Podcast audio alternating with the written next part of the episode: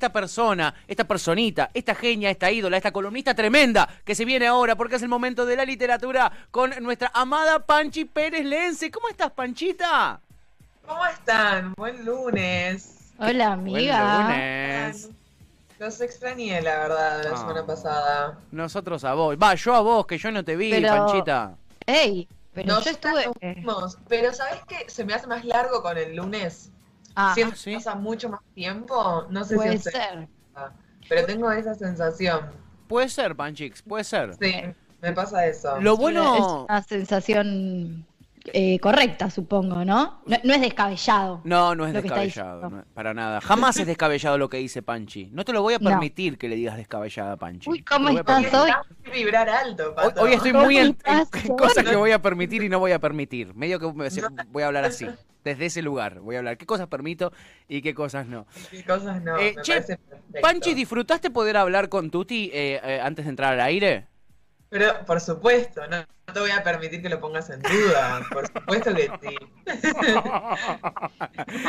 Me encanta. Yo estaba en plan, estaba en, estaba en plan acomodarme igual. Sí, sí, no charlamos mucho, nos saludamos. Soy- ¿En serio, Tuti? ¿Qué, or- qué buetera. ¿Qué hortiva, No, no, amiga? Nos tenés que pues hacer doy quedar vuelta. bien.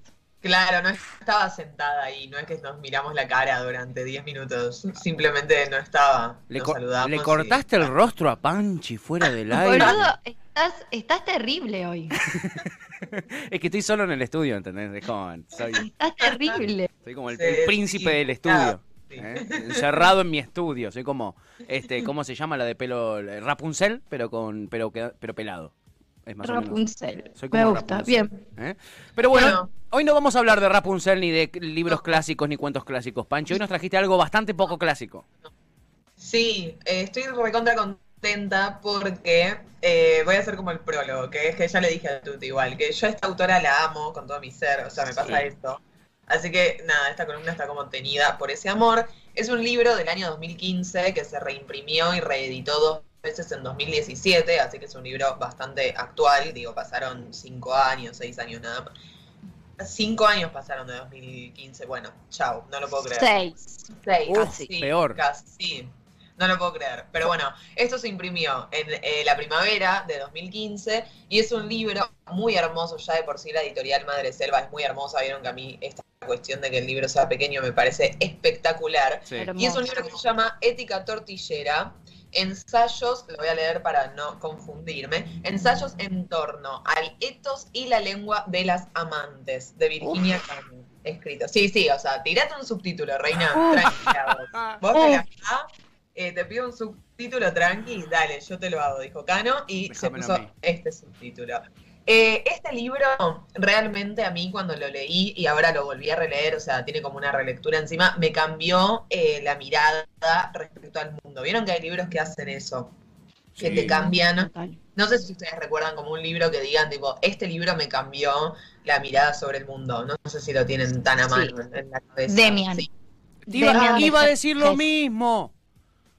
Iba a decir Ah. lo mismo, Demian de Herman Hess. Todo Germán Gess en realidad. Sí, Siddhartha también, pero el lobo estepario también. Sí. Ay, qué hermoso. Yo tengo, Sí. voy, a, voy a contar, ya que estamos ventilando, eh, yo, eh, mi novio de los 16 me preguntó si quería ser su novia en un libro de Gese. O sea, me lo puso en un margen un libro. ¿En Me cuál? puso, hola, ¿es mi novia? En eh, Demian. Oh. En Demian es. Ah. Sí, porque yo Ah. le presté ese, porque ya habíamos leído los dos eh, el otro, Siddhartha. Siddhartha. Espectacular. Sí. Que es muy Así bueno. que bueno, sí, sí, sí. Eh, bueno, contando intimidades, ¿por qué? Porque es lunes y ¿por qué? Porque puedo, básicamente. Porque puedo. Claro, porque puedo. A mí me pasó mucho con este libro, digo, son esos libros que te abren como un poco la, la perspectiva del mundo, porque eh, Cano lo que hace acá es, está dividido en tres partes, ¿no? Ella recopila, realmente es una recopilación de ensayos, lo cual también, digo, vieron que siempre nos interesan un poco esos libros que no tienen el carácter cerrado, Digo, ella intenta justamente que no sea un libro que vos decís, bueno, eh, te da todas las respuestas, se hace las preguntas, te da las respuestas, se termina el libro, sino que todo lo contrario, todo el libro tiene el carácter, no voy a decir de la duda, porque Cano sí hace afirmaciones, digo, no es que habla sobre la nada misma, pero sí ese carácter abierto de tipo dejar el pensamiento discurrir para que los lectores y las lectoras también hagamos nuestras hipótesis y ella va a hablar mucho de la academia como un lugar y espacio de investigación que la mayoría de las veces está descarnado, digo, esa cosa como del saber objetivo que tiene la academia. Bueno, ella va a pinchar ahí y va a decir, no, de ninguna manera, chicas, acá hay cuerpos, acá hay identidades, acá hay subjetividades y hay más que nada esos cuerpos en, en juego. ¿no? Que se ponen, que se erotizan también investigando y que digo, por alguna razón tienen una filiación con lo que están investigando que me parece muy interesante porque, digo, siempre la sensibilidad o las sensaciones que implican investigar quedan relegadas porque se considera que son como bajas, ¿no? Vieron que está esa división entre, bueno, el pensamiento y todo el resto de las cosas de nuestro cuerpo. Bueno, ella hace un poco de hincapié ahí. Es un libro que tiene mucho la cuestión de, eh, digo, ella habla como lesbiana y no, no deja nunca de eh, explicitar ese punto de enunciación, digo, no se hace la otra con esa cuestión, todo lo contrario, dice, bueno, ok, ¿cómo habla una doctora en filosofía lesbiana feminista? Digo, ¿qué implica todo eso? Que me parece interesante para extrapolar esa pregunta acá, por ejemplo, digo, ¿cómo hablamos Tuti y yo? ¿Cómo habla Pato en, relación con nosotras y nosotras nos posicionamos como feministas, Pato se posiciona como feminista, digo, ¿qué pasa si Pato se como un montón de relaciones que se pueden tejer en la vida cotidiana, que no tiene que ser en la academia nada más? No sé qué opinan, a mí hay algo como de ese punto que me, que me parece súper interesante para pensar. Para entonces quiero, quiero aclarar algo, porque ella también es muy conocida como doctora y yo pensé que era médica, pero no, es doctora en filosofía. Sí, es doctora en filosofía. Y ella hace... Claro, ella hace ese juego eh, le gusta mucho, su escritura es muy del paréntesis en el medio de una palabra. Entonces, ¿qué quiere decir? Doctora y te pone y te agrega. Entonces, todo el tiempo sus palabras en sí mismas están compuestas como por otra palabra también. Entonces, vos podés leer entre paréntesis o podés leer la palabra sin el paréntesis. A mí eso, cuando lo leí por primera vez, me parece, a mí Cano me voló la cabeza en ese sentido de ¿Cómo podés escribir un libro que es de este tamaño?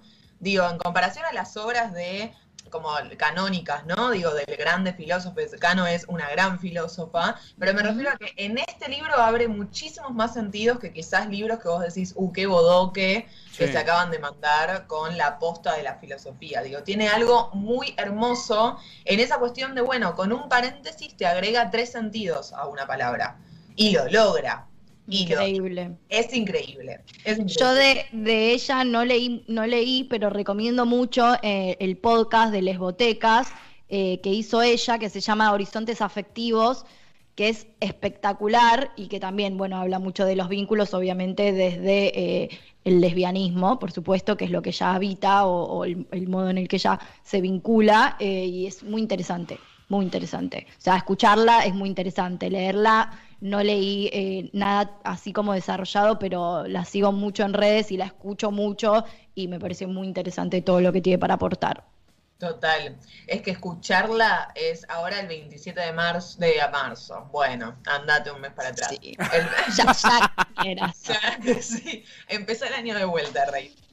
Eh, el 27 de abril, el martes 27 de abril, va a ser un encuentro. Ella desde el año pasado está haciendo encuentros que duran tres horas, cuatro horas, eh, que son únicos y que podrían llegar, no le quiero decir clase porque no son clases, pero son eso, un espacio virtual en el cual se junta y da un tema. En este caso va a hablar de crimen y castigo. Eh, sí, o sea, el, el libro Crimen y Castigo. no, me parece que hablar como del castigo porque justo pasó lo de Foucault. Ah. pero no sé si va a hablar de Foucault, pero sé que va a hablar como de esa cuestión más del castigo y del punitivismo y de toda esa lógica. Y de la cancelación. Claro, porque de repente tenemos a Foucault cancelado, Reyes, ya está, se ha terminado. Increíble. El siglo XX. en relación a esto, el viernes, eh, en todas las tormentas juntas, uy, me estoy escuchando a mí misma. Bueno, en relación a esto, el viernes en todas las tormentas juntas, en el programa, en, en la columna Abro Debate con Balu Tealdo, se habló un montón de, digamos, o sea, este fue el tema, como no, la política de cancelación un poco y puntualmente Foucault y cómo cancela, cómo se cancela de repente a estas figuras, así que también lo recomiendo eh, que está la columna subida. Ok, bien. Trico. Re, hermoso. Sí, porque es un tema para debatirlo, podemos estar acá tres días. A mí me parece muy interesante que ella justamente, Cano, no cierra el debate, lo cual toda persona que piense y no cierre debates a mí me parece admirable, pero aparte Cano realmente tiene una manera de vivir el mundo y de expresar el mundo. Digo, ella es una de las que en 2019 se estaba preguntando si es amor no duele, pero en signo de pregunta, ¿no? Tipo, en esa cuestión de, bueno, empecemos a preguntarnos un poco sobre las consignas. Digo, es, es muy crítica con consignas que terminan encorsetándonos. Digo, tiene esa mirada muy punzante en términos de, bueno, ¿qué estamos construyendo para nosotros también? No solo qué han construido para nosotros, sino qué construimos nosotros con respecto a nuestras, a nuestras vidas, a nuestras existencias. Y creo que esa pregunta es muy válida porque implica un compromiso con querer que nuestras vidas sean mejores que las que nos dan y de, que las que tenemos disponibles. Entonces me parece muy admirable ella como, como académica, como filósofa y también como militante, ¿no? Cómo va mezclando esa identidad. Porque digo, es cierto, si ese amor no duele y dudoso, mínimo mm. dudoso. Mínimo dudoso. Claro. Así que ella un poco se lo pregunta y tiene charlas con Alexandra Coban, que nosotros hablamos con ella, como bueno, también use entre dos animales del pensamiento, realmente son muy admirables. Y en este libro hay mucho de eso, ¿no? De cómo, bueno, hacer carne lo que, lo que habitamos y al mismo tiempo hacerlo teoría y al mismo tiempo pensar desde ahí. Y hay algo que es como medio la premisa del libro que implica justamente crear mundos posibles, ¿no? Pensar e imaginar mundos posibles. Así que es un libro que realmente se los recomiendo un montonazo. A mí me parece muy hermoso. Aparte, nada, realmente, o sea, el tamaño, el tamaño de esta preciosura. Belleza me destruye. Y adentro es hermoso, digo, de verdad, de verdad es bellísimo adentro, es pequeño, es adorable. Y nada, es un librazo, es un me librazo. Encanta. Me encanta. Virginia Cano, chiques. Me ni encanta. Más, menos. Ni más ni menos. y tú, vos habías recomendado los podcasts, ¿cómo se llamaban los podcasts para la gente que la quiera buscar también? Los podcasts son Lesboteca, Vircano está en Horizontes Afectivos, que es el número 11 del podcast Lesboteca. Ok, Perfecto. Lo encuentran en Spotify. Sí, en Spotify también está eh, la caja de Pandora, se llama el de Anfibia, que también una vez hablamos acá. Bueno, ella la entrevistaron acá, ¿no? Y tiene una entrevista que es espectacular, que dura, no sé, una hora, me parece, 50 minutos, pero realmente la recomiendo mucho para, mientras hacemos, no sé, andamos en bici, escucharla acá, ¿no? Es realmente delirante. Delirante. Lo, lo, lo, lo, lo, fantástica que es. Aparte, su tesis doctoral, perdón, me entusiasmé, eh, me van a tener que cortar de acá. Me van a tener que sacar desde Skype la radio, que sacarme la llamada. Eh, ya me voy, ya me voy. Pero digo, ella tiene su tesis doctoral que es sobre Nietzsche y sobre Butler, o sea, hacete ah. una tesis, mi reina. Picante. su tesis. Tranqui 120. sí, tranqui. Su Carajo. No, no, no, no, no. O sea, no. Qué ganas de pensar que tiene la gente, ¿no? Qué cosa, boludo. Qué ganas de leer un montón oh. y de tipo crear una idea a partir de eso. A mí eso me parece espectacular, espectacular. Y ella habla mucho sobre el martillo eh, de Nietzsche y un poco lo reelabora como para que sea un concepto lesbiano, ¿no? También como esa cuestión de, bueno, reapropiarse de algunas figuras de la filosofía y ver cómo las puede reinscribir en una historia disidente. Así que nada. Un día, un día tenés que traer, amiga, la, la trilogía de Butler, del género en disputa. Y nos cagamos bien a trompadas. Me interesa mucho. Me gusta ese día, ponemos un ring eh, acá en el estudio. Claro, y ese día nos juntamos en la puerta de French y, y Marconi. Y vemos que sale. Mira, si no nos cagamos a palos con Segato, no nos cagamos a palos con nada. Es verdad, eso es amor. Eso es, Es amor, eso es amor, chicas. Eh, Hay mucho amor, hay mucho amor. Sí, Total. hay que traerla, es cierto. Me, parece gusta, bien. Me gusta. Eh, si no me equivoco, ¿no tenemos oráculo el próximo miércoles, el próximo lunes? es verdad. No. Es, tenemos oráculo. Ha llegado, abril decidió pasar como, como vuelo, eh, así que ya tenemos oráculo de vuelta. Y bueno. Uy, Me sirve, esta vez me, esta vez me sirve el oráculo. Perfecto.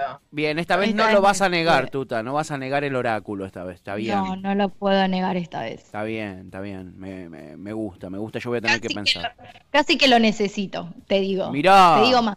Casi que necesito el oráculo. Mirá. Y el lunes vas a estar vos, Tuta, supuestamente acá en el estudio. Yo voy a estar eh, eh, eh, en mi casa. Mirá vos.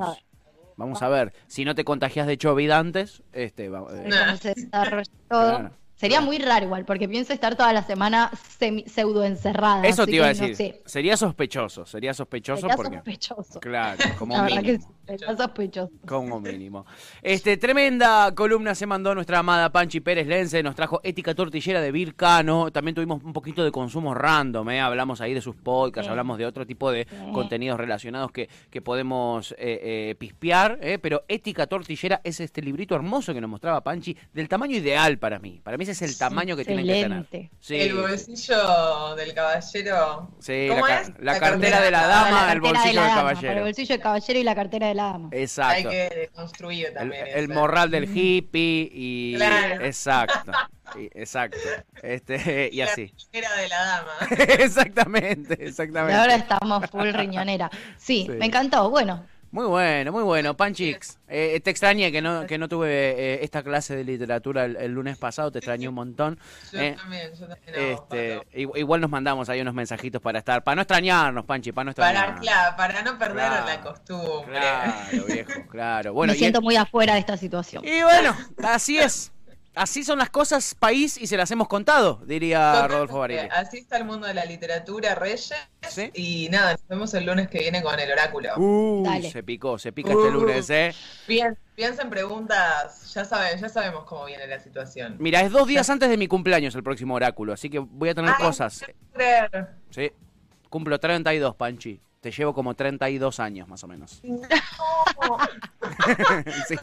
El otro día cuando te pasé mi fecha de cumpleaños me dijiste, ah, bueno. El otro día me, me- me- es indignante esto, no lo dije al aire porque no quiero que se indigne la gente, pero eh, eh, Panchi Pérez Lense tiene como 14 años, chiquis. Eh, nació en el 97, lo cual debería ser ilegal, ¿no? Yo creo que gente después del 97, gente después del 96 no tendría que haber- no, no, no puede ser considerada eh, personas, no sé, eh, gente No. adulta. Mirá la Panchi, es una persona adulta, nació en el 97, estamos todos locos. Así está el país.